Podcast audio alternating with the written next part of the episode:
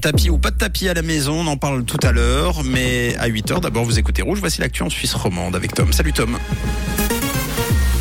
Bonjour Mathieu, bonjour à tous. Au sommaire de l'actualité, la Banque nationale suisse vole au secours de Crédit Suisse après ses déboires en bourse. La ville de Lausanne fait partie des villes les plus jeunes de Suisse et un temps globalement ensoleillé pour aujourd'hui.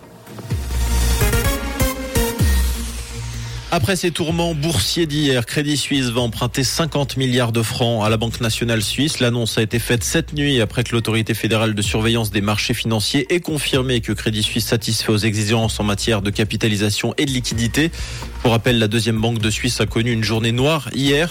Ses actions ont chuté de 24,2% à la clôture de la bourse suisse. La banque ne valait plus que 6,8 milliards de francs comparé aux 59 milliards du BS. Les difficultés s'accumulent depuis la faillite de la société financière britannique Greensill qui avait marqué le début d'une série de scandales ayant fragilisé la banque. Le national refuse de rajouter dans la loi une semaine de vacances supplémentaires pour les travailleurs. Cette initiative parlementaire émanait du socialiste Baptiste Urny qui souhaitait que le minimum légal de vacances passe de 4 à 5 semaines par année.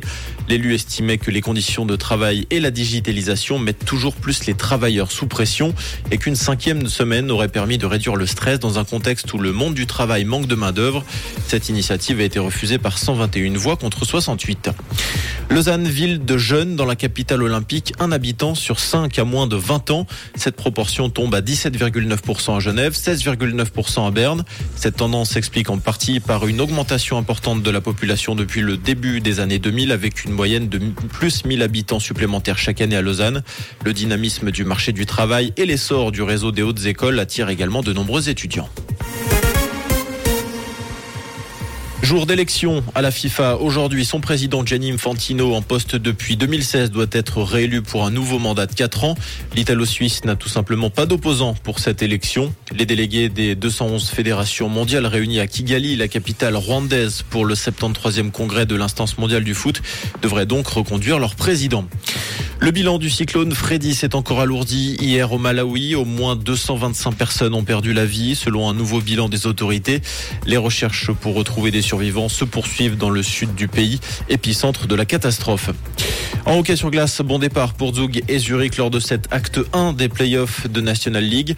Zug s'est imposé sur la glace des Rapperswil Ghana Lakers 5-2. Zurich, de son côté, a assuré à domicile face à Davos, victoire 4-1 pour les Lions. Ce soir, place à l'acte 2 pour Genève Servette qui se déplace sur la glace de Lugano. Bien ira définir Berne à la Post Finance Arena. Et pour aujourd'hui, un ciel relativement bien ensoleillé, malgré quelques passages nuageux et ce vent euh, variable à prévoir. On compte moins 1 du côté d'Onon et à Cortaillot et 3 degrés à Luçon et à Branle avec un être doux en journée et une ambiance printanière sur le plateau. Un très bon petit déj et belle matinée à l'écoute de Rouge. C'était la météo, c'est Rouge.